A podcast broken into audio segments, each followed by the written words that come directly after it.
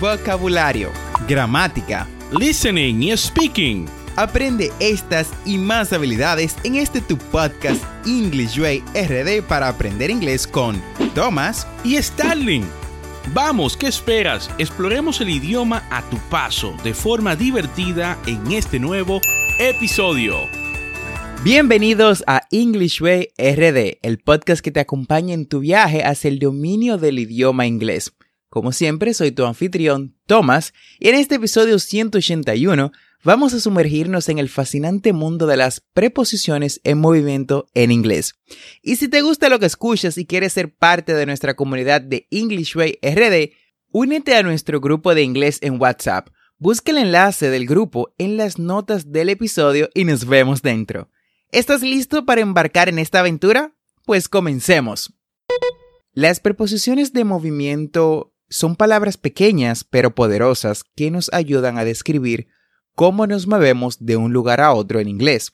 En este episodio vamos a explorar las preposiciones más comunes y aprender cómo utilizarlas de manera adecuada en los diferentes contextos. Así que prepárate para mejorar esas habilidades en inglés utilizando estas preposiciones.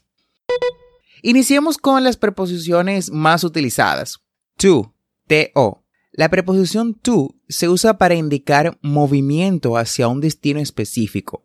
Por ejemplo, I'm going to the park. I'm going to the park. Voy al parque. Otro ejemplo sería She's flying to London tomorrow. Ella va a volar a Londres mañana. She's flying to London tomorrow. La preposición to nos ayuda a indicar el objetivo o destino al que nos dirigimos. Recuerda utilizarla siempre que quieras expresar movimiento hacia un lugar en particular. Siguiendo con nuestro viaje por las preposiciones de movimiento, ahora exploraremos la preposición from, desde, from. La preposición from se utiliza para indicar el punto de partida o el origen de un movimiento. Veamos algunos ejemplos. He's coming from work. Él viene del trabajo. He's coming from work. We received a package from Australia. Recibimos un paquete desde Australia. We received a package from Australia. La preposición from nos permite establecer el origen o punto de partida de un movimiento. Recuerda utilizarla cuando quieras indicar que algo proviene de un lugar en específico. Ahora vamos a adentrarnos en una preposición muy versátil. Through, through, a través de. La preposición through se emplea para describir movimiento que ocurre dentro de un espacio o medio.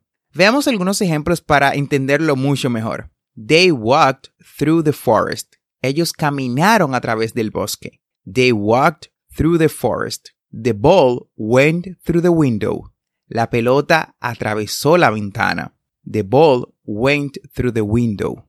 La preposición through nos ayuda a expresar movimiento dentro de un espacio o medio determinado.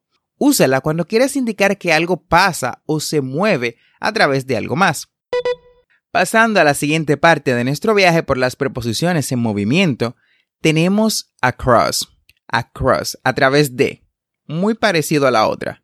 La preposición across se utiliza para describir el movimiento de un lado a otro de algo generalmente una superficie. Veamos algunos ejemplos para clarificar su uso y diferenciarlo de through. They swam across the river. They swam across the river. Nadaron a través del río. She walked across the bridge. She walked across the bridge. Ella caminó a través del puente. La preposición across nos permite indicar un movimiento de un lado a otro de algo como una superficie o un obstáculo. Recuerda que puedes utilizarlo cuando quieras utilizar este tipo de movimiento y no confundirlo con through, que es cuando atravesamos algo o queremos indicar que algo se mueve a través de algo más. Ya entonces llegado al final tenemos la última preposición de movimiento en este viaje, que es into, hacia adentro. La preposición into se utiliza para describir movimiento hacia el interior de algo. Veamos algunos ejemplos y así podemos entender mucho mejor de lo que estamos hablando. He jumped into the pool. He jumped into the pool. Saltó hacia adentro de la piscina o saltó hacia la piscina. She put the groceries into the bag. She put the groceries into the bag. Ella puso las compras dentro de la bolsa. La preposición into nos ayuda a expresar movimiento hacia el interior de algo. Utilizarla cuando quieras indicar que algo se dirige hacia dentro de algo más. Pero, espera, espera, espera. Aún hay más preposiciones de movimiento que puedes explorar. Aquí tienes algunos ejemplos adicionales. Onto, onto, sobre. Se utiliza para indicar movimiento hacia la parte superior de algo. Por ejemplo, she climbed onto the roof. She climbed onto the roof. Ella, él, ah, él subió al techo. Off, fuera de. Se utiliza para expresar movimiento desde la superficie de algo. Por ejemplo, she jumped off the bed. Ella saltó de la cama. Up, arriba. Se utiliza para describir movimiento hacia una posición más alta. Por ejemplo, they ran upstairs.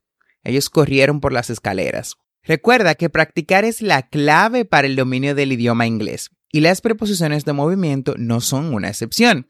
Intégralas en tus conversaciones diarias y observa cómo tus habilidades lingüísticas se fortalecen. No te rindas y sigue avanzando en tu viaje hacia el dominio del inglés. No olvides suscribirte a este podcast para aprender inglés en tu reproductor de podcast favorito como Spotify, Apple Podcasts, Google Podcasts o cualquier otra aplicación de podcast si vas a obtener actualizaciones semanales de nuestros nuevos episodios. Recuerda visitar las notas del episodio en englishwayrd.com. Ahí encontrarás las conversaciones que trabajamos para cada episodio, las transcripciones y los recursos adicionales de nuestro podcast para aprender inglés. Recuerda que tenemos dos episodios semanales, lunes y miércoles. And never forget to practice. Practice is the key to success. La práctica es el maestro. Recuerda darnos 5 estrellas en cualquier plataforma que te encuentres y comenta también para que nos dejes tu review. Bye bye.